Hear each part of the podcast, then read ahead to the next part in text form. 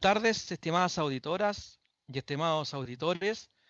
Cuando son las 18 horas con 7 minutos en Santiago de Chile, damos inicio a esta sesión especial, digamos, del programa Sin Restricciones, el programa de la discusión, de la conversación, del debate, de la política, de la actualidad, de la cultura, de la radio hoy.cl.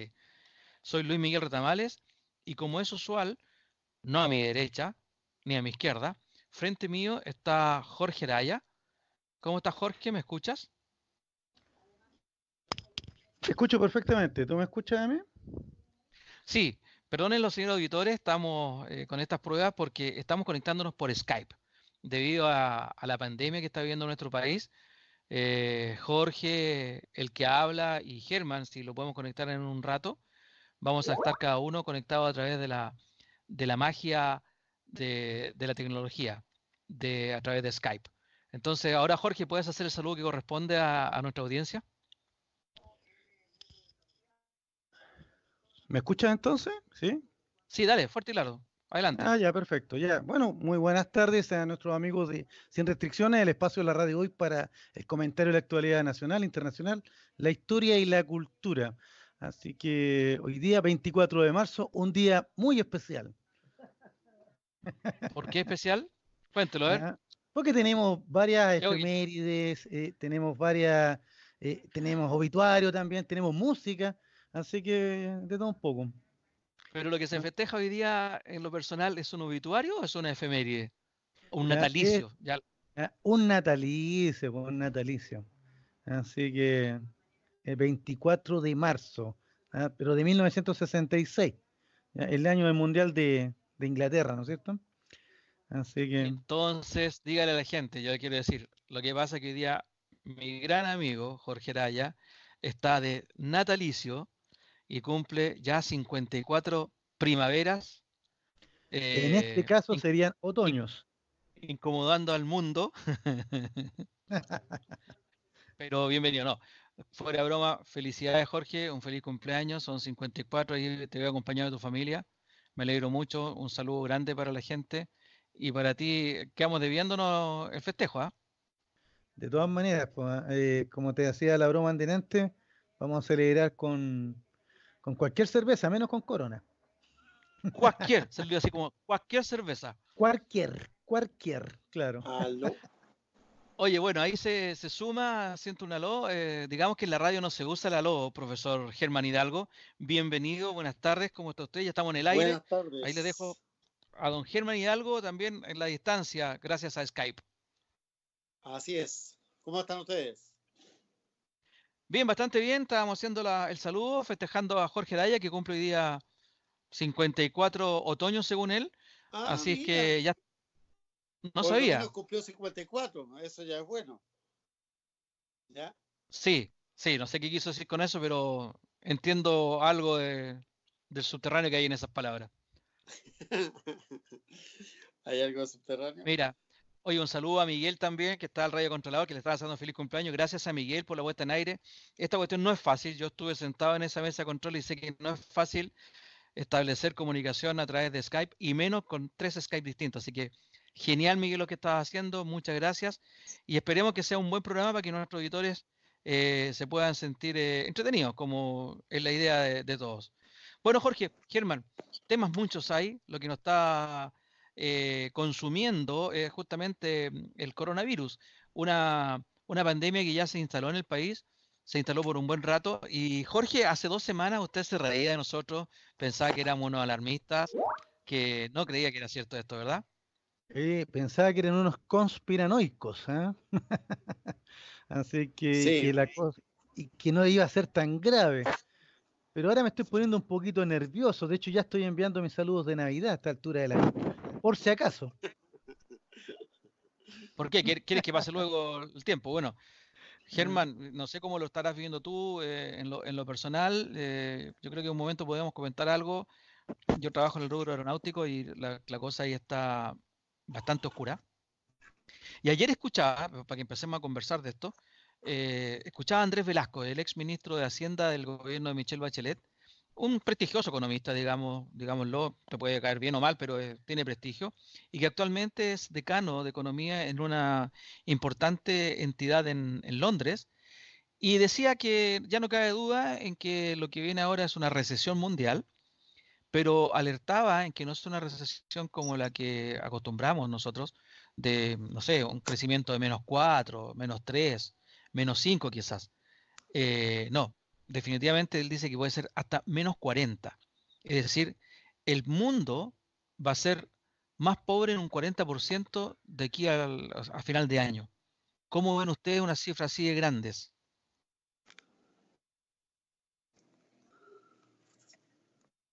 Nos dejaste mudos. ¿Eh? No, mira, eh, son cifras catastróficas. Yo pensaba mientras te escuchaba ¿en qué, ¿en qué otro momento de la historia de la humanidad se, se había visto una contracción económica tan grande como esta? Yo creo que solo comparable a la de 29 tal vez, tal vez más incluso. Germán. Eh, estoy como medio desconectado. Ahora sí. No, no, no, no, se escucha bien, Germán. Ahí sí. Sí, bueno, Jorge, tú decías que, que podía ser una, pandemia como la, una crisis como la del 29. Yo creo que por las cifras que se están dando, Jorge, creo yo que son mucho, mucho mayores. Y para un país como el nuestro, eh, que yo creo que, pese a lo que quieran decir, y obviamente el político tiene que mandar señales, como el mismo economista tiene que mandar señales positivas, creo que ahí estamos viendo a Germán. Creo que eh, el país no estaba preparado y ningún país estaba preparado. Ninguna persona está preparada. Esto es una crisis mundial, una crisis internacional y también una crisis nacional. Y después en cada uno de los rubros, la gente que, es, dueño de una pyme lo va a sufrir mucho. La gente eh, que trabaja en ciertos rubros más sensibles, como el que acabo de mencionar, también lo va a sufrir mucho. Eh, hay una, una incertidumbre que yo no recuerdo haber tenido, por lo menos mis 54 años de edad, y no creo que no sé, durante la Segunda Guerra Mundial, por, a lo mejor hay una incertidumbre respecto a qué iba a pasar en el siguiente mes o en el siguiente año. Pero creo que como esta, no, no ha habido otra. Bueno, en, términos reales, la diferencia está en los medios. ¿ya? Eh, hoy día sabemos lo que está pasando de forma inmediata. Quizás esto sí pasó, ¿no es cierto?, a principios del siglo XX, por la influencia española, y claramente sí pasó cuando llegaron los españoles de Chile, ¿ah? cuando fue la viruela. La viruela eh, liquidó gran parte de la población americana. Eh, por lo tanto, la mortandad fue gigante y eso fue la razón de por qué los españoles lograron dominar la situación después, porque si no hubiera sido imposible.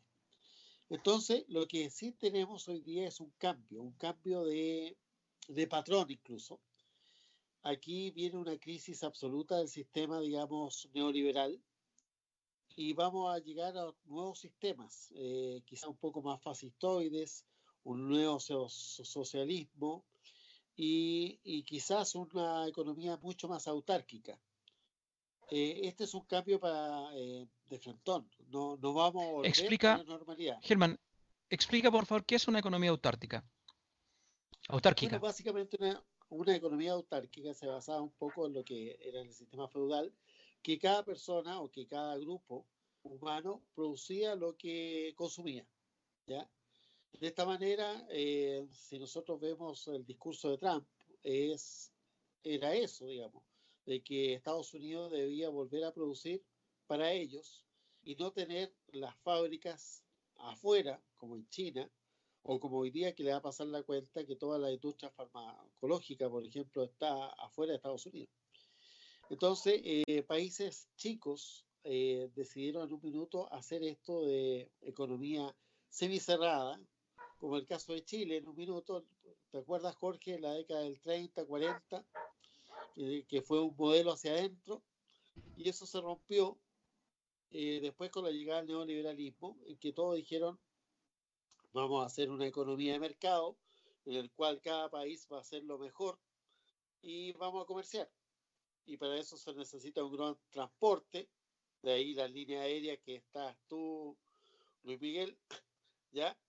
Pero hoy día, en una situación nueva de autarquía, Y sin línea aérea no, no se da esto. Yo creo que, te entiendo clarito, yo creo que en cierto modo coronavirus.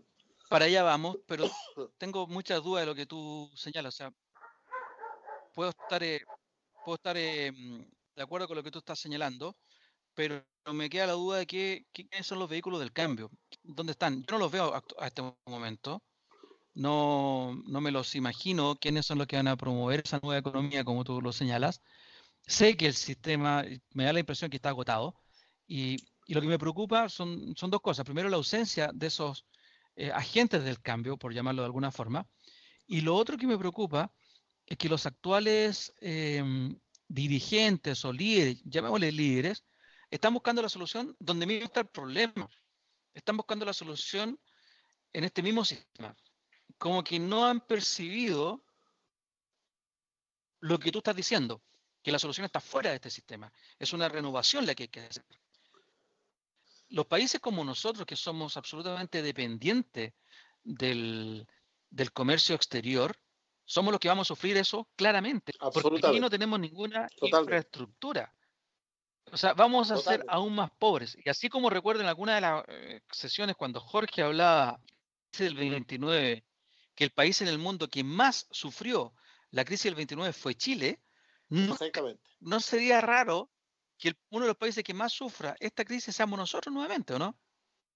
Y qué interesante lo que tú recuerdas, Luis Miguel, en ese sentido, precisamente porque el año 29, la lección que duramente aprendió Chile con esa crisis fue que la dependencia ya de un solo producto, en este caso era el salitre en ese minuto, ya y no se podía apostar, digamos, el crecimiento y el desarrollo de un país eh, solamente mediante la explotación de un solo producto, ser un monoproductor. ¿ya? Y eso fue como la lección. ¿ya? Entonces de ahí vino, ¿no es cierto?, los planes que había que industrializar el país, que no había que depender tanto del mercado externo, etcétera, y es todo lo que nosotros, todo ese periodo, ¿no es cierto?, los buenos radicales, en ese aplicar un nuevo modelo de desarrollo, el modelo de desarrollo hacia adentro, ¿no es cierto?, industrializador. Así es. ¿ya? El, modelo ICI, industrialización por sustitución de importaciones. ¿ya? pero, pero si hacemos el paralelo, en estos momentos, eh, no dependemos de un solo producto. Uno puede decir, sí, pero el cobre. Claro, pero a través de, los años del gobierno militar en adelante se trató de se trató de tener otros productos, ¿no es cierto? Que el salmón, que la madera, que la celulosa. O sea, diversificar las exportaciones. ¿ya? Y para no para que no nos volviéramos a caer como nos pasó el año 29 con el salitre, tener eh, muchos mercados. Entonces Chile se abrió totalmente al mundo, a un mercado mundial, apostando a un modelo, ¿no es cierto?, globalizante. Y precisamente en un mundo en donde los mercados se están cerrando, donde las economías están, van a empezar a colocar eh, barreras proteccionistas de todo tipo, donde en el fondo cada uno se va a tratar de salvar a sí mismo, Chile, que es uno de los países más abiertos, podría, como decía Luis Miguel, pasarle lo que nos pasó en el año 29, pero ahora no por depender de un solo producto, sino que ahora por estar tan vinculado a las vicisitudes del mercado mundial. Sí, Jorge, ahí tú tienes razón. El, el tema es eh, uno pensamos de que aquí, de que el neoliberalismo iba a ser el fin de la historia, digamos. Y esto claramente no lo es. Estados Unidos va a sufrir mucho con esta situación del coronavirus. Más que nada va a sufrir por su, un derrame interno que van a tener. Date cuenta que en Estados Unidos, Nueva York, hace poco, si bien es cierto, se agotó el papel confort y el gel y todo lo demás, y la mascarilla y todo, todo lo que corresponde a que se agote, pero también se agotaron las armas. Todas las armerías se quedaron sin armas. Esto implica de que las personas en su grado de inseguridad eh, van a, en un minuto, van a asaltar gente y van a defender a balazos la situación. Eh, esta situación de violencia extrema sí también la vamos a vivir en Chile. ¿ya? Esto no, no cabe duda que va a pasar. Sobre todo justamente por este tema que tú dices, ¿no sé cierto, Luis Miguel, del tema de las pymes y de las personas que han quedado sin trabajo, que en un mes más o dos meses más no van a tener eh, recursos económicos para solventar la situación. Y el Estado no lo veo preocupado de esta situación, al contrario. ¿ya? Eh, van a tratar de salvar a las empresas. Porque dicen, salvando a las empresas, podemos salvar la economía y salvando la economía vamos a salvar a la gran mayoría de las personas. Pero no va a ser la preocupación del que cayó en desgracia. Eso ya lo hemos vivido otras veces en otras crisis, en todo caso. Muy, muy, muy bien lo que tú estás señalando, eh, Germán, porque efectivamente el, sistema tiene sus propias soluciones y una de esas es justamente generar facilidades para aquel que crea empleo, el que, el que crea riqueza, entre, entre comillas estoy hablando, ¿no es cierto? Entonces, el que crea la riqueza es el que explota eh, la materia prima que estaba mencionando Jorge, pero la explota para hoy día y crea el hambre para mañana. La industria del salmón dejó la contaminación y está contaminando terriblemente eh, en el sur de Chile. La deforestación que trae la industria forestal también es, sumamente grande y grave porque lo reemplazan también con árboles que no son nativos y que están produciendo el tema, entre otras cosas, uno de los causantes del problema del agua es la presencia de árboles que no son nativos en, nuestro país como los pinos. Entonces, uno de, los... De los Pino, eucalipto, exactamente. Uno de los problemas que tenemos con este sistema entonces, y que creo que quiero tirarme ya un poco para otro lado, un poco más, no sé cómo llamarlo, pero para allá voy a ir. E, es que no hemos entendido que le hemos causado tanto daño a nuestro planeta por el pensar en el presente, en la riqueza actual, que nos desbordamos por esa riqueza, vivimos un mundo de fantasía, así como para la subprime, esas burbujas que reventaron, y no nos hemos dado cuenta que la Tierra nos está pidiendo aire, nos está pidiendo espacio. Fíjense ustedes cómo ha, fotos que hay, cómo se ha recuperado la, fauna marina en ciertos mares o en ciertos lagos, que por la menos actividad económica han tenido menos contaminación. Cómo se ha recuperado la flora en ciertos lugares también por la misma situación. Hay películas futuristas que hablan o muestran que cuando el ser humano ya no ocupe la Tierra, quien se va a tomar las edificaciones vacías va a ser la flora, la naturaleza. Y yo creo que ese es el mensaje en que tenemos que pensar. Creo que este es un, un zamarrón que nos están dando, nos están diciendo, dejen de destruir esto, porque recuerden que la que manda soy yo, la naturaleza, y, tengo miedo en que los eh, científicos 100% racionales no se dan cuenta de eso y van a buscar una, una solución 100% racional que va por ahí por lo que está diciendo Germán. Mercado, oferta, demanda, cómo activo la economía, le meto más lucas por acá, le voy a meter más lucas a las obras públicas para generar más empleo y vamos a seguir la misma máquina. Y creo que hay ocasión.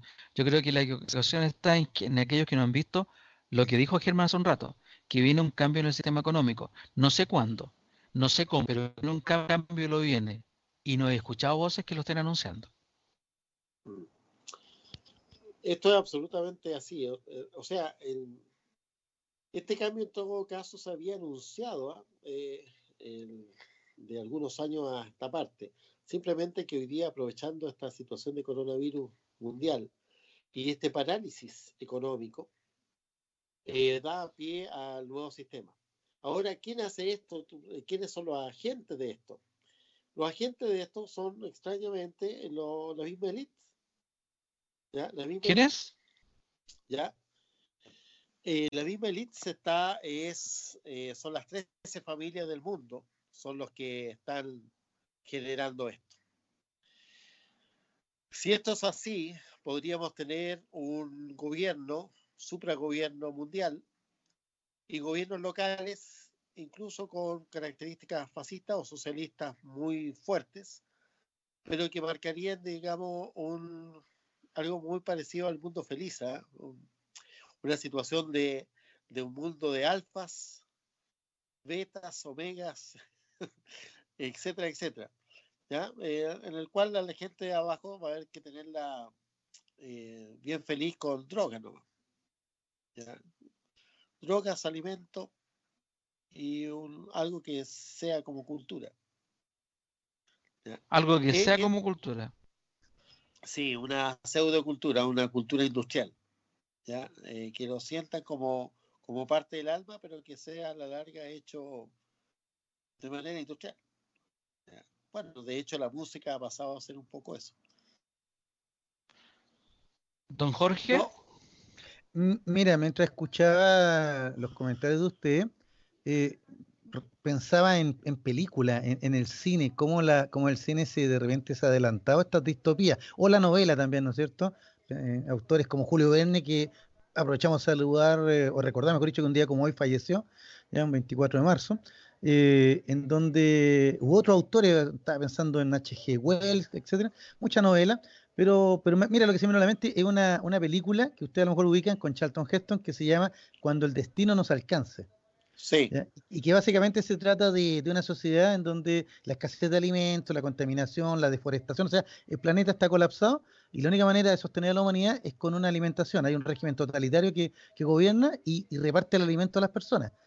Pero las personas, solo al final de la película, y aquí la expolio nomás, después la pueden ver con calma, al final el, protagonista se da cuenta que la alimentación proviene de la misma humanidad, o sea, los que se van muriendo pues se van transformando en el alimento para los que están sobre, los que están vivos.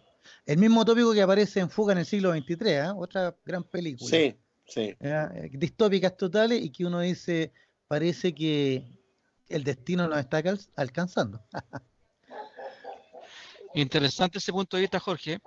Eh, no es que, seamos alarmistas, pero bueno, así es así como se viene. La gente puede comentar a través del WhatsApp de la radio hoy, el más 569-8728-9606. Lo repito, más 569-8728-9606. Vamos a ir a la primera pausa, ya son las 18 con 28 minutos, y vamos a volver desarrollando este tema, algo también de la contingencia política. Y Jorge, ¿tienes preparado alguna efeméride hoy día, aparte de tu cumpleaños? Eh, no, porque con el cumpleaños ya cubrimos todo. No, por supuesto. Tengo varios. Mira, tenemos, tenemos ya el habitual obituario, ¿no es cierto? Tenemos algunos personajes muy, importantes, interesantes que fallecieron estos días. Tenemos, por supuesto, algunas fechas. Ya adelante una, hablé de Julio Verne. ¿ya? Eh, esta te va a gustar a ti, Luis Miguel, porque vamos a recordar a, un santo del Salvador, a, Monseñor Romero. Ah, mira. Pero por supuesto, claretiano. hoy día, hoy día no es el día ¿Sabía usted, Jorge, que era claretiano? de Argentina. Usted me lo había contado, así que confío en su palabra. Y también el, también el golpe de Estado en Argentina, Germán, tiene razón, sí, también lo recordamos. El, golpe a, María Estela Vio de Perón. Sí. Año 75, ¿verdad? 76 mm, parece que fue. 6, 76. 76. Ok, año 76. Una, también una de las, de las dictaduras más... A ver, vamos a tener que consultarlo. 76, está bien. 76, está bien. 74 no, porque para, para el Mundial de Fútbol de Alemania no fue. No, claro, 76, mira, me la juego. Sí, sí, sí. Mis hitos son los mundiales de fútbol. ¿eh? Mis hitos son los mundiales de fútbol. Ahí. Con son sus, puntos de referencia. Es correcto. Bueno, vámonos a la, a la pausa y, y, ya volvemos entonces en unos breves minutos con la segunda parte del Sin Restricciones del día de hoy, 24 de marzo del año 2020.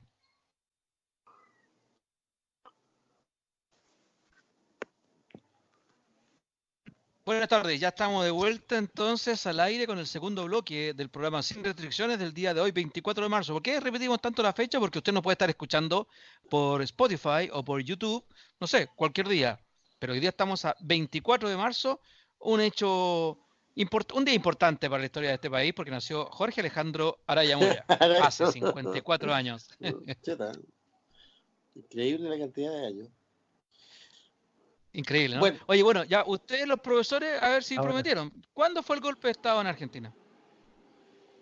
¿No lo buscaron? Eh, encontré un chascarro del presidente, pero no sé si le interesa. ¿Otro más? No, es parte de la pauta de todos los martes, así que... Sí, de todas maneras, después de, la, de, la, de, las bellas reflexiones del primer bloque acerca de, esta transformación que vamos a tener, no solo económica, sino que ya estamos teniendo, ¿no es cierto?, a nivel planetario, eh, volvemos a la volvemos al país, pues, ¿no es cierto?, a, la tradicional. Yo insisto que es el 24 de marzo de 1976, ¿eh? lo de Argentina, así que si nuestro amigo sí, por el 76, Jorge. Eh, y bueno, yo, ¿quién estaban ahí? Me acuerdo de Jorge Rafael Videla, el, comandante en, jefe del ejército. Estaba Macera, se llamaba el almirante. Eh, era el más duro, parece. Y no me, puedo, no puedo acordar cómo se llamaba el brigadier de la Fuerza Aérea.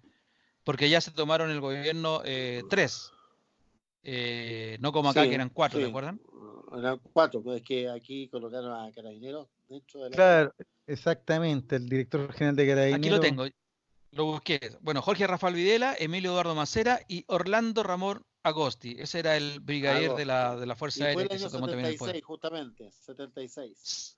24 de marzo del año 76, que derrocó, digámoslo, entonces a la presidenta de la época, María Estela Martínez de Perón. De Perón. Viuda. Viuda, de Perón, claro. Sí. Claro, viuda de Juan Domingo Perón, que mm, después se casó con él durante el exilio de Perón y, y volvió junto con él. Eh, bueno, hay canciones famosas de Piero, ¿te acuerdas?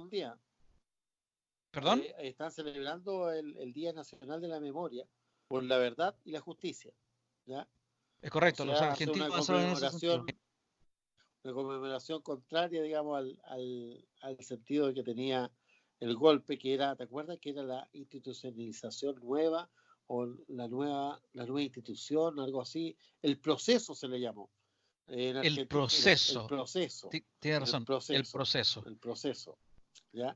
Decía yo, de aquí hubo un movimiento cultural muy importante en la Argentina, del cual nosotros después fuimos eh, unos consumidores muy afortunados, porque en esta época, con la, digamos, con la prohibición que hubo de tocar música en inglés, surgieron una cantidad de cantautores impresionantes en Argentina. Siempre han tenido muchos artistas. Sí, pero ahí, ahí tú estás hablando del año 82, por, por, abril del 82, porque cuando fue la guerra de las Malvinas.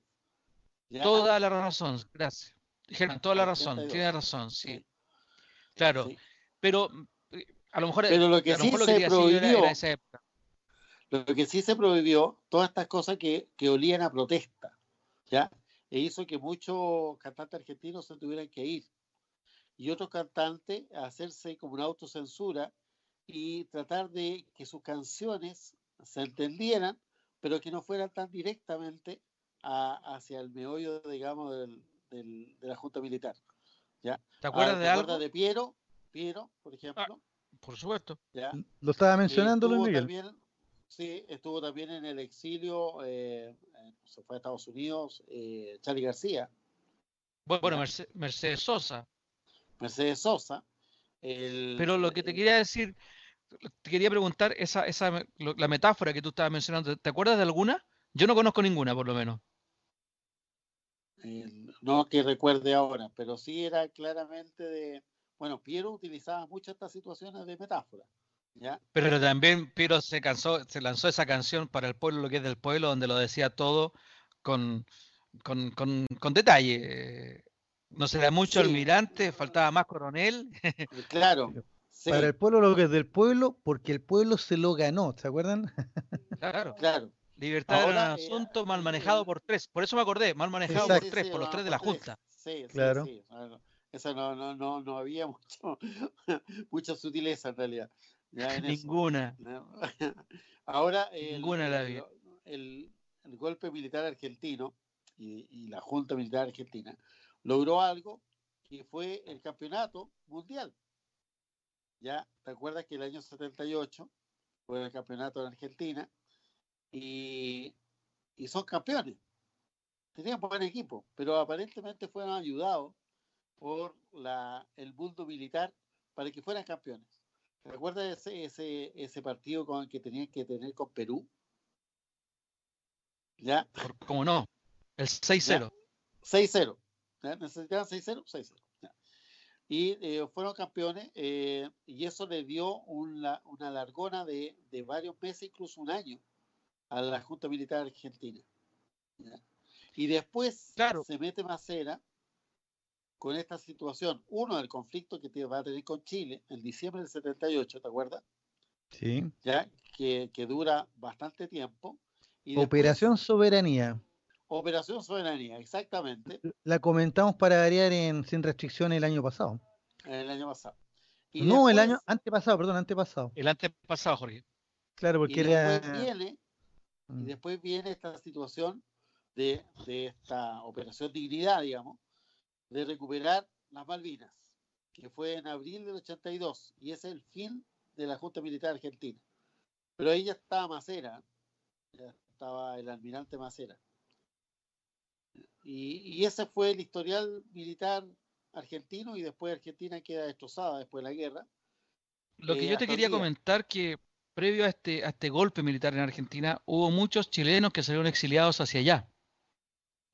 Y desgraciadamente, la noche larga, Jaiba. la oscura noche, lo siguió para allá. No, pero yo me voy a acordar de otra persona. Y terminaron muriéndose ya. Carlos Prats, el ex Carlos comandante en jefe del ejército, que le entregó la comandancia en jefe a Augusto Pinochet y que fue asesinado por el mismo ejército al cual él comandó en calles de, de Palermo, donde él vivía sí. en Buenos Aires, en, vivía en el exilio. Eh, allá en Argentina han hecho una revisión bastante grande y bastante importante de lo que significó la dictadura militar, eh, así como se está festejando, bien recordaste tú hoy día el Día de la, de la Memoria, con el Día de la Dignidad, no me acuerdo cómo lo llamaste, Sí, el, el Día de la Memoria y de la Justicia. eh, que- cuyos símbolos son los pañuelos de las madres de, de- Plaza de Mayo. Eh, hay lugares también que están con la marca, aquí se torturaba. Por ejemplo, yo por, el trabajo conozco mucho el aeropuerto, el Palomar, que está en una base aérea, donde está la escuela, la escuela de, los pilotos de la Fuerza Aérea Argentina, y hay un tremendo, lo tengo en mi foto en Instagram, hay un tremendo eh, mural donde dice aquí se torturó durante el periodo de la dictadura militar, cosa que en Chile no lo hemos logrado.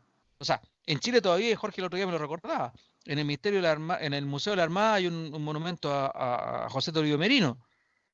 Y hubo que haber una decisión judicial para sacar ciertas eh, homenajes a, a criminales como el Mamo Contreras eh, de la escuela militar. Llegará algún Sí. momento en que encontremos eh, cuadros, placas recordatorias a los torturados en los edificios públicos donde sí fueron torturados? Yo creo que no.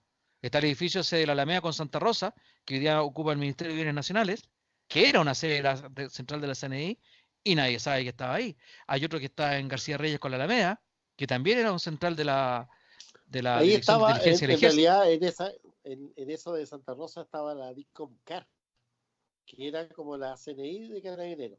¿Te acuerdas? Esa no estaba en. República, No. en la calle República o en la Avenida España estaba estaba la Concar cuando estuvo Fontaine. En el caso de los degollados, no estaba ahí, estaba por allá por. Bueno, da lo mismo en realidad, eh, donde estaban, pero son, son entidades públicas donde se, se torturó, ¿no es cierto? Se cometieron crímenes de Estado y no, no lo- todavía no vemos ninguna placa. Jorge, ¿Sabes lo que pasa? veo que tienes ganas de intervenir. Sí, lo, lo escuchaba atentamente ustedes dos y, y- y pensaba lo siguiente. Hay algunos memoriales, ¿no es cierto?, que de hecho, desgraciadamente, a partir del estallido social, algunos grupos fascistoides, cobardes como siempre, se han encargado de rayar, de destruir y ya eh, tratar de borrar la memoria con, con actos indignos, ¿no es cierto? ¿Eh? Eh, no solo en Santiago, en otras partes de Chile que, que hemos visto. Ya, em, ahí en la calle Londres, París, ese sector, ahí uno puede ver, ¿no es cierto?, las baldosas con, con algunos nombres de, de personas que fueron torturadas en una de las sedes. Em, pero tú tienes razón, acá en Chile son- la memoria es como cortita. ¿Y saben por qué yo creo cuál es la diferencia? Yo creo que la diferencia está en que las Fuerzas Armadas Argentinas, ya, em, después de la, del desastre de las Malvinas, ya, de una derrota. Claro, de una derrota militar que tuvieron que, que- que- que rendirse no solo ante los británicos, sino que ante su propia gente, ¿ya? Y muy distinta a la, a la percepción que tienen de sí mismos las fuerzas más chilenas, ya que, que pueden decir con, entre comillas, ¿no es cierto?, en su contexto, con orgullo, que entregaron al país después de un gran proceso, ¿ya? Y con una economía reconstruida, con un nuevo modelo. Entonces, ellos sienten que hicieron una tremenda labor, ¿ya? Y que entonces no, no hay que sentir ningún... Y que todo esto fue daño colateral, lo otro, ¿te fijas? y que no fue la institución, sino que fueron con nombre y apellido los que cometieron determinados crímenes. Entonces, y comparado con Argentina, no, o sea, la, la visión que tienen de sí mismas las Fuerzas Armadas, ¿ya? Y, y, y como ellas la- lo proyectan al resto de la nación, yo creo que esa es la diferencia con Argentina. Entonces acá no tenemos la, la misma sensación de, de estas fuerzas militares, porque la brutalidad fue en lado y lado, y yo, lo- para terminar de recordar, eh, acuérdense que el tema de Prat que señalabas tú, eh, Luis Miguel, ya, o, o- o lo de lo que señalaba Germán, está todo vinculado porque las dictaduras de América la- de Sudamérica se coordinaron a través del Plan Cóndor, ya, Cóndor. que también que- Así que fue es. bastante que, que aunque su- suena brutal decirlo, fue terriblemente efectivo. ¿ya? ¿Y quién organizó el Plan Cóndor? ¿ya? La DINA. O sea, desde Chile se coordinó a los distintos eh, grupos de seguridad de, América Latina, y entonces en Paraguay, Argentina, Uruguay y Brasil, ¿ya? y Chile incluido, no hubo escapatoria, como lo señalaba Luis Miguel.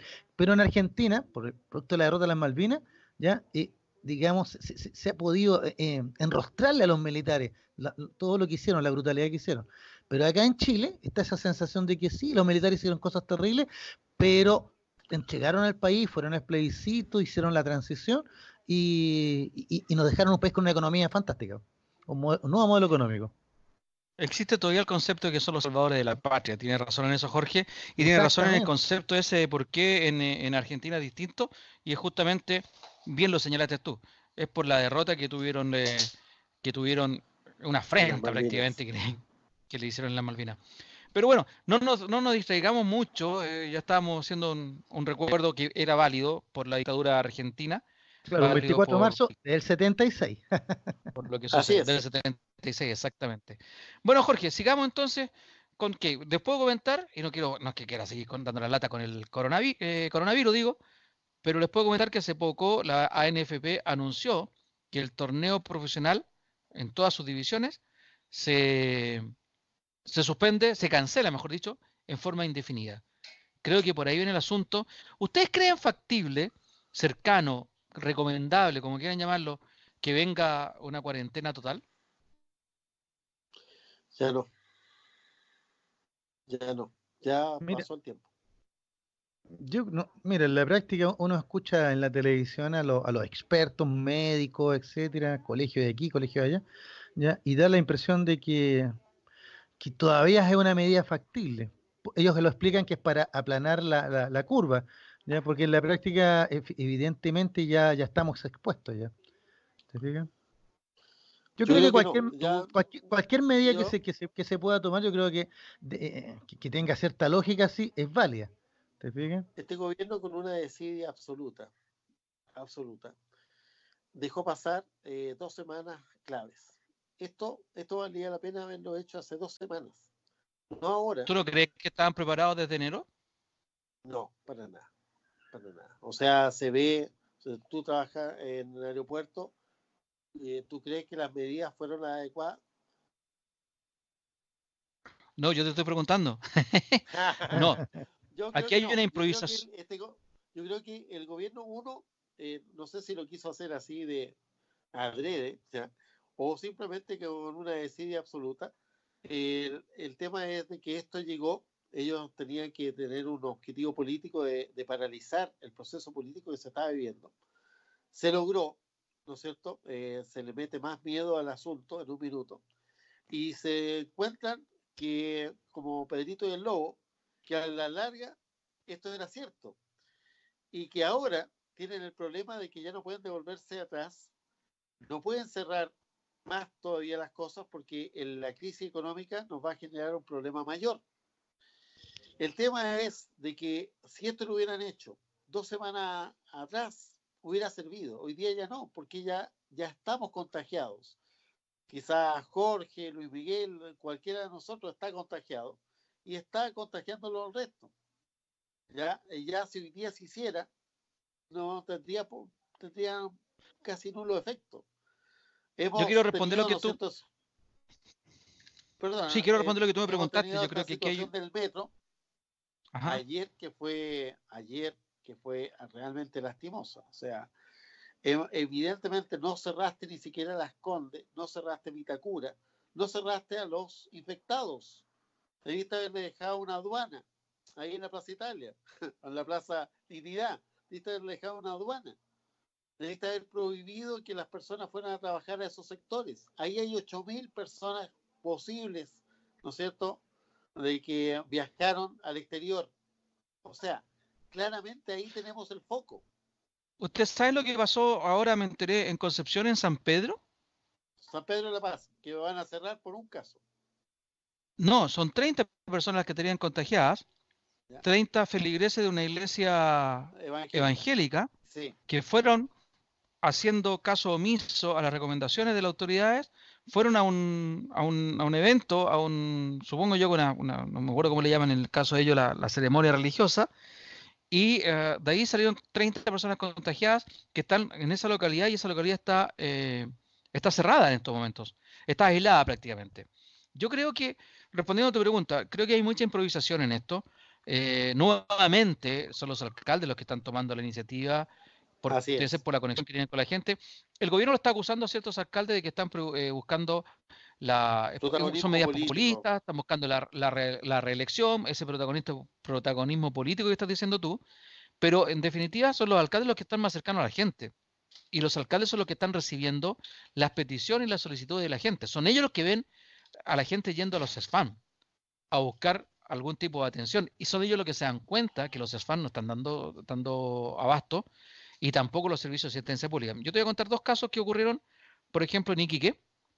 Llegó un pasajero que, que tendría, en un vuelo nacional, sí, que tendría los síntomas del coronavirus y se activa por protocolo las diversas medidas que hay que tomar ahí.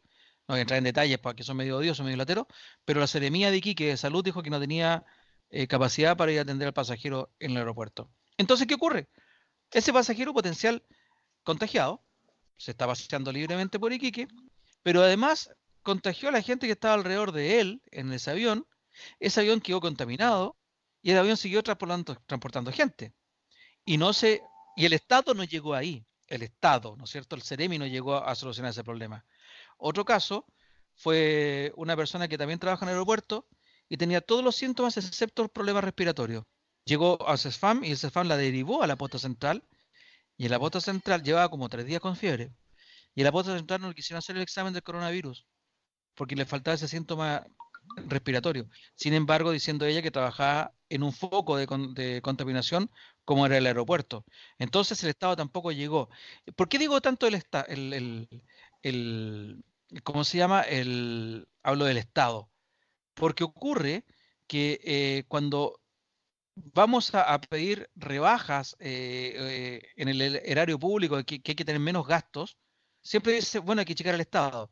Y cuando checamos el Estado, uno piensa de inmediato en los políticos, los parlamentarios, los ministros, los sueldos de aquí a allá.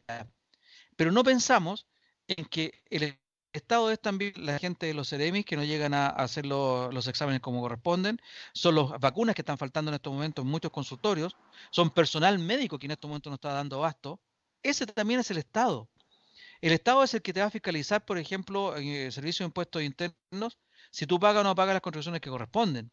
El Estado es el que te va a fiscalizar también a ti del punto de vista de los tribunales del trabajo. Eso también es el Estado. Entonces yo quiero transmitirle a la gente cuando decimos hay que checar el Estado, ¿qué Estado estamos? Porque normalmente el neoliberal que nos dice que checar el Estado piensa, eh, se habla de las empresas, el aparato público, del sueldo, qué sé yo. Pero el ciudadano, como dicen ahora, el ciudadano de pie, es el que sufre cuando el Estado se chica. Porque es él el que no llega a los fiscalizadores, es él el que no llega a los servicios médicos, los servicios tampoco de ningún tipo. Yo quiero poner el ojo en eso. Eh, sí, eh, y muy bien, porque ahora van a haber muchas peticiones al Estado para ayuda. Por ejemplo, las mismas líneas aéreas que le van a solicitar ayuda al Estado. ¿Ya? Y a lo mejor la solución sería como Italia, estatizar líneas aéreas. ¿Ya? Como el Italia que la estatizó. Necesita ayuda, perfecto, nosotros nos hacemos cargo. ya, a lo mejor LAN ya vuelve a ser LAN y ya deja de ser LATAM. Pero ahí llama, ¿no le llama la atención a ustedes, muchachos, en que lo mismo que pasaba para el estallido social, en que una empresa con unas pocas semanas de, de crisis tiene que salir a pedirle ayuda a sus funcionarios, al Estado, una serie de, entidades externas porque no ha sido capaz de administrar ellos su, su, propia empresa. ¿No les llama atención eso? Es como los bancos. Los bancos, la primera que tienen que ir a, hacer, a, pedir ayuda, que le piden ayuda a las AFP. Ahí estamos los de la AFP prestándole plata. A mí no me, no me llama la atención, ¿sabes por qué, Luis Miguel? Porque hace muchos años que venimos comentando esto de que los privados, cuando les va bien, ya el modelo es espectacular, funciona. Y cuando les va mal, todos tenemos que entrar a salvarlo a través de los Somos todos socialistas. Exactamente. Entonces, no me, no me llama la atención eso. Lo que sí me, preocupa, tú tienes razón, aquí el gobierno nuevamente ha sido superado, los alcaldes han ido siempre un paso adelante. Y, se ha, se, ha, generado un, un verdadero conflicto de competencia entre las autoridades de gobierno las autoridades municipales, las autoridades médicas, por ejemplo, la presidenta del colegio médico, que fue hasta descalificada por, la presidenta de la UDI, diciendo que ella no era experta en epidemiología, entonces no tenía que opinar, poco menos. Entonces vemos que se van, se van en la pelea chica, ¿ya? Cuando, cuando el país está eh, en un estado de catástrofe, no porque el presidente lo declarara, sino porque ellos mismos, ante su incapacidad de gobernar, ya no están llevando esta catástrofe. O sea, estamos, mira, miramos Italia con más de 6.000 muertos, miramos España Y, decimos, no, Chile está preparado. Pero es que realmente estamos preparados. ¿O será que el ciudadano de a pie, tú y yo y los que nos escuchan como siempre, somos los que nuevamente vamos a tener que salir a sacar adelante el país con nuestros ahorros, nuestro trabajo y nuestro empeño? ¿Habrá realmente, Jorge, alguien que piense que la octava, novena, no sé, décima economía del mundo está peor preparado que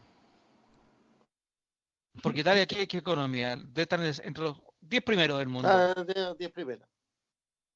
Ya, entonces nosotros vamos a estar mejor preparados que una que la décima, ya pongamos que la peor de las 10.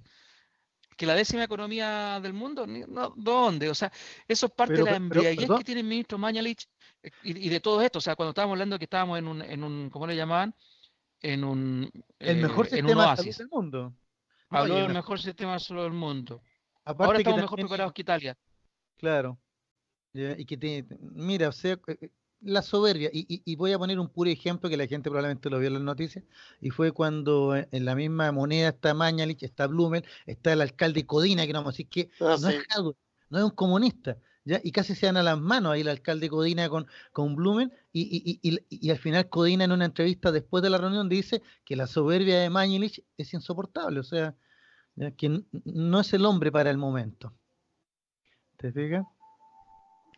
O sea, eh, todos los esfuerzos que ha tenido el, gobierno de aglutinar a todos en una sola voz, porque ha hecho esfuerzo para eso, le han salido siempre mal justamente por caracteres como los mismos presidentes y por los del, de Mañalich. Yo no tengo dudas que Blumel es una persona que es que cohesiona.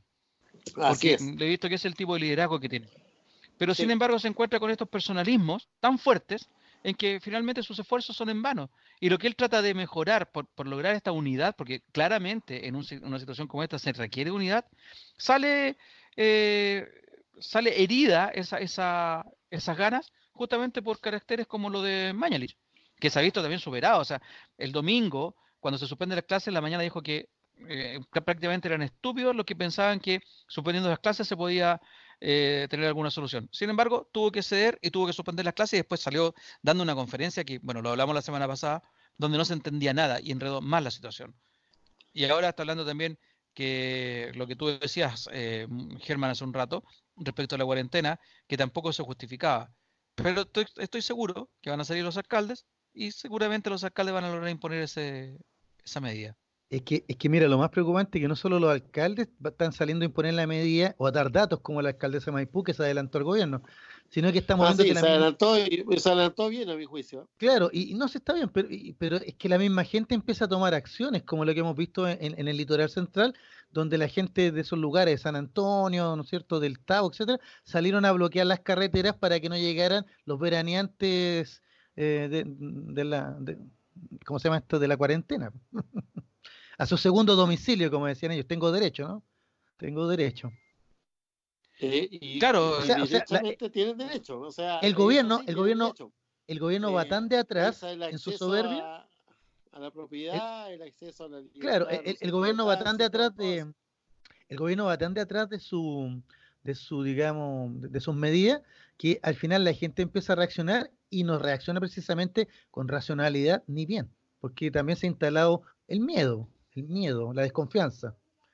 ¿Se fija? Como dice Germán, es propio, es propio el sistema, propio el sistema individualista, propio el sistema egoísta que, que está eh, imperando y que capaz este sea el cambio que estamos esperando hace mucho rato, muchos de los que no nos sentimos cómodos en esto.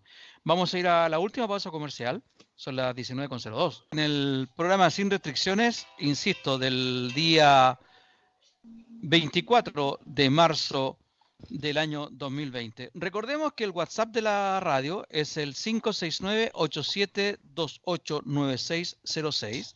Repito, más 569-8728-9606. Ahí usted puede opinar, puede comentar, puede dar su opinión, puede aportar datos, cosas que a lo mejor a nosotros nos faltan o estamos faltando a la verdad.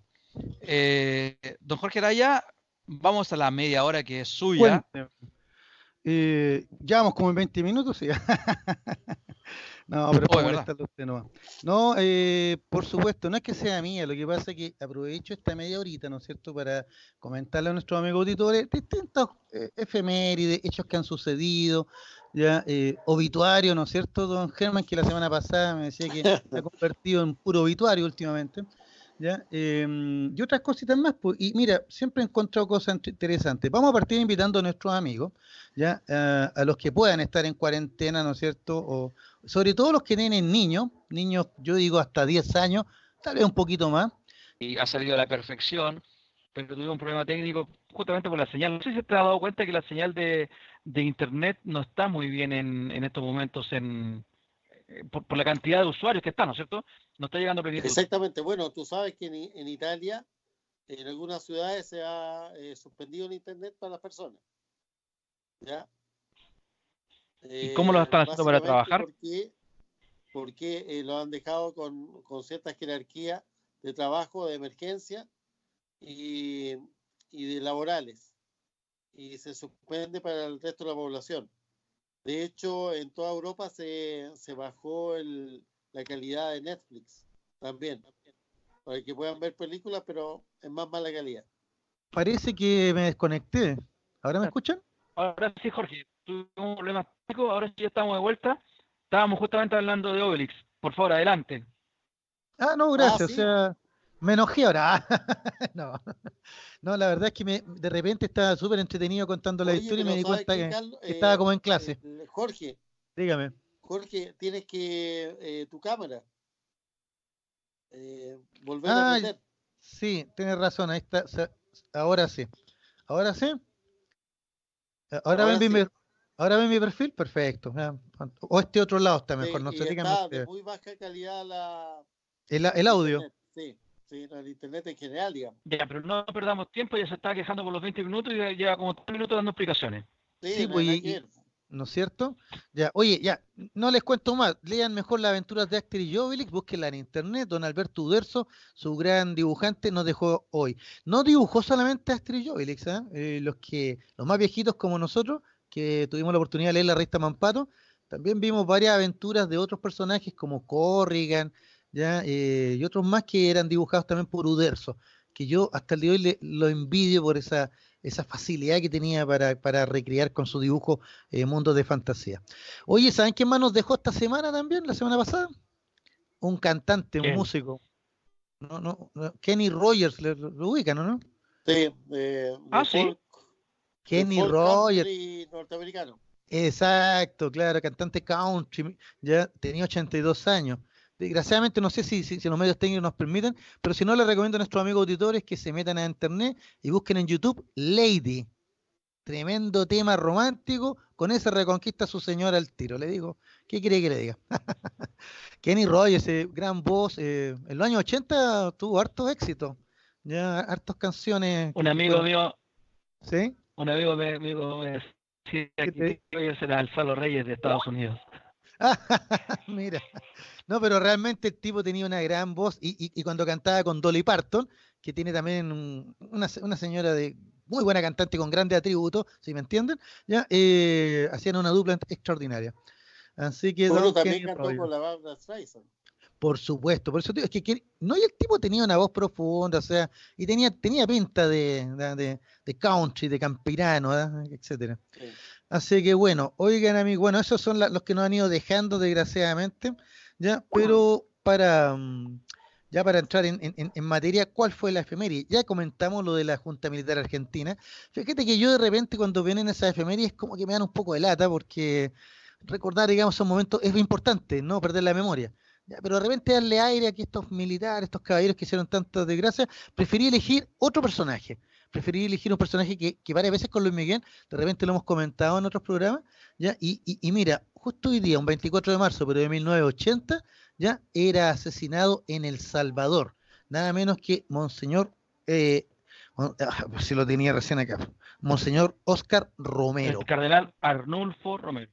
Exactamente. Ya, oye, pero mira lo interesante, ¿ah? Eh, fue asesinado durante una misa, no vamos a entrar en detalles, Sí. Se, acusó al gobierno de, turno en esos minutos.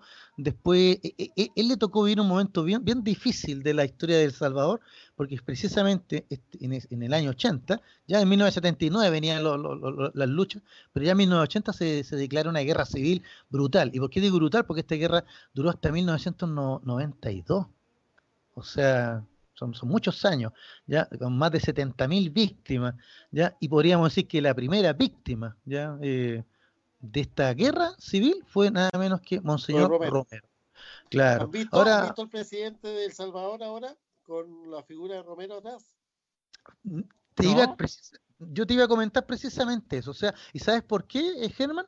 Porque hace unos años atrás, Monseñor Romero ya no es solo Monseñor, es San Romero.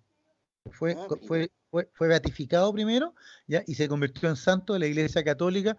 Por ahí tenía el dato unos años atrás, así que es un otro santo más, digamos, de, nuestra América Latina y, un santo, el más importante probablemente de, del Salvador un país que ha, tenido una historia trágica. O sea, fíjate el nombre, ¿ah? es una dicotomía, es una contradicción. El país se llama El Salvador por Jesucristo, ¿no es cierto? La conquista española llegó ahí y llegó la, religión cristiana, ¿ya? Pero sin embargo la historia de El Salvador está teñida de guerras, violencia, brutalidad, asesinato. Una de las matanzas más grandes de la historia de América Latina fue precisamente durante esta guerra civil y la llevó a cabo el ejército de, El Salvador, apoyado por supuesto por, Estados Unidos.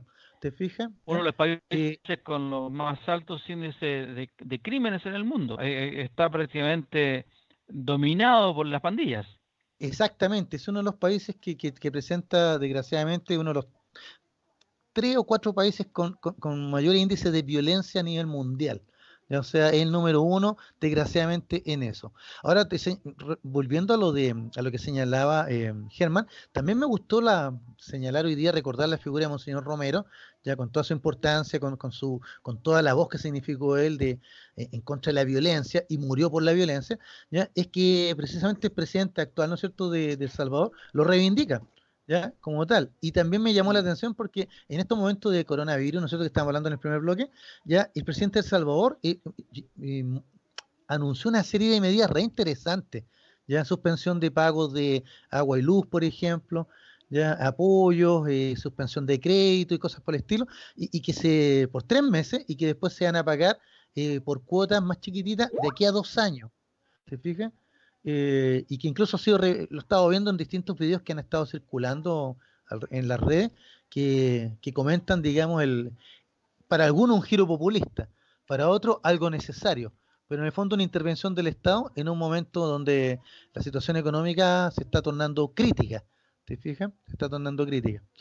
Así que bueno, un día como hoy, hace 40 años, se fue asesinado Monseñor Romero, ¿ya? y que, fíjense, que, fíjense, amigos auditores, que yo pienso que, que, más, que, su muerte, en vez de, terminar con su mensaje, le dio más fuerza. Pese a todo, igual El Salvador se hundió en una guerra de más de una década, una de las guerras más brutales civiles que, han habido en la región. Así que, perdón, Luis Miguel, me quería Pero digamos también que sí, el, sacerdote es sacerdote jesuita, pero que en sus inicios fue eh, con los padres claretianos, que conocemos muy de cerca tú y yo, y, y también él fue rechazado por el sacerdote polaco que fue conocido como Juan Pablo II, el pontífice, el Papa Juan Pablo II, mm. porque Arnulfo Romero, Óscar Arnulfo Romero, fue A, visitarlo, no le dio audiencia a Carlos Boitilia, y tuvo que hacer la fila, la fila que hacen todos los visitantes para que el, el, eh, Boitilia le diera audiencia en, una, en un trato indigno e inhumano. De vuelta a El Salvador, el padre Romero, el cura Romero, fue asesinado. Una de las tantas eh, actitudes que tuvo Carlos Boitilia mientras fue Juan Pablo II, que lo demuestran tal como es y no como el santo que quieren que creamos. Carlos Boitilia no fue el santo, Carlos Boitilia fue, insisto yo, el que protegió y encubrió al cura Maciel, uno de los depredadores sexuales más grandes que ha habido en la iglesia. Ese fue Carlos Virtilia. Bueno, y Oscar Arnulfo Romero nos recuerda que ocurrió algo con él también poco antes de su muerte. Bueno, acá quería para darle un cierre a, Monseñor Romero. Eh, bueno, ¿por qué fue como lo convirtió en santo? Dice por su sencillez, humildad, fervor a la Virgen María, muy, muy, muy latinoamericanos, ¿no es cierto? El culto mariano, ¿ya?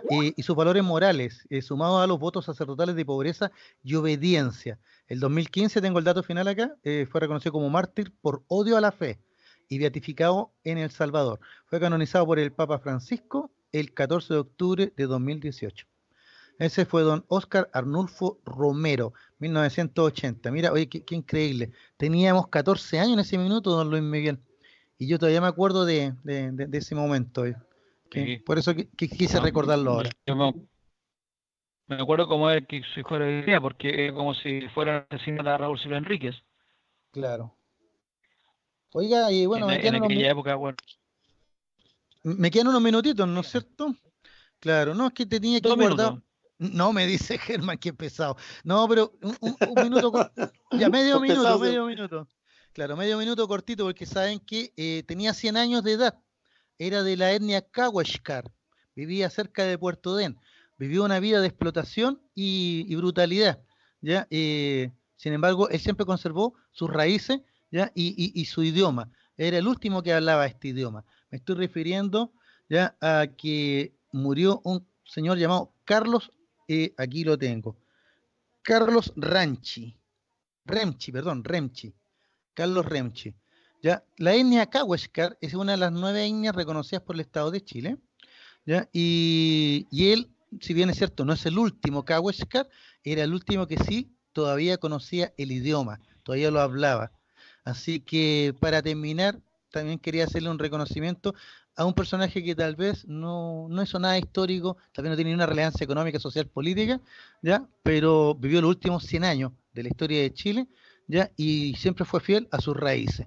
¿Te fijas? Eh, casi podríamos ponerle como colofón el último Kaweshkar. Porque ustedes saben que la historia es nuestra y y no sé si la hacen los pueblos, los pueblos. y la hacen los pueblos. Ya, don Germán, Usted es un escéptico, Germán. Germán es escéptico, pero yo. Estoy en el escepticismo completo. Total. Bueno, yo creo que la siguen haciendo los pueblos. de 60 años pasa eso, ¿ah? También puede pasar Después eso. de los 60 pasa eso. Ya, ya van a llegar a mi edad. Ya van a llegar a mi edad. Le tengo otra frase, le tengo otra frase, don Germán, para terminar. ¿Ya? Ustedes saben que yo soy el optimista, y por eso que les voy a decir para terminar hoy día que tengo fe en Chile y su destino. Ah, ya, ahí lo dejamos. ya. ya, estimado, claro. Vamos a despedirnos. Germán, Germán, un saludo. Muy bien, que tengan muy buena semana, que tengan buena cuarentena y no, nos veremos la próxima semana si alguien quiere, digamos. Jorge. Oye, eh, te, agradezco, Luis Miguel, la oportunidad. Les pido perdón a ti, a los auditores, a toda la gente, porque por los ripios que haya tenido esta, esta transmisión, porque es yo no cacho nada de esa tecnología, recién me, estoy incorporando a estos medios. Así que ojalá que, nos disculpen. Pero bueno, lo importante es que pudimos conversar y llevarle esta conversación a la gente. Gracias a Dani Marilicán, gracias a Miguel que hoy día estuvo, ah, nos sacó al aire, a ti por invitarme, a Germán por sus comentarios, menos el último. Así que nos encontramos la próxima semana. ok, me sumo a tus palabras, Jorge. Eh, muchas gracias a la gente. Este va a ser nuestra forma de comunicarnos de quién más por un buen tiempo. Eh, espero que no sea demasiado porque significa que el coronavirus ya se está retirando, pero también por un buen tiempo porque ha salido bien y en ese sentido le quiero dar las gracias a Miguel Espinosa que estuvo en los controles ayudándonos también en forma remota. Muchas gracias. La idea es que nos cuidemos todos y, de esta forma también estamos cuidando a la gente de la radio y nos estamos cuidando nosotros mismos. Así que gracias a la gente que nos está ayudando, a la gente que nos está escuchando también. Volvemos el próximo miércoles, eh, perdón, próximo martes. a la misma hora, a las 18 horas, martes 31 de marzo a las 18 horas por la señal de la radio hoy. Este programa va a estar disponible también a través de las plataformas Spotify y YouTube. Muchas gracias, muy buenas tardes y hasta la próxima.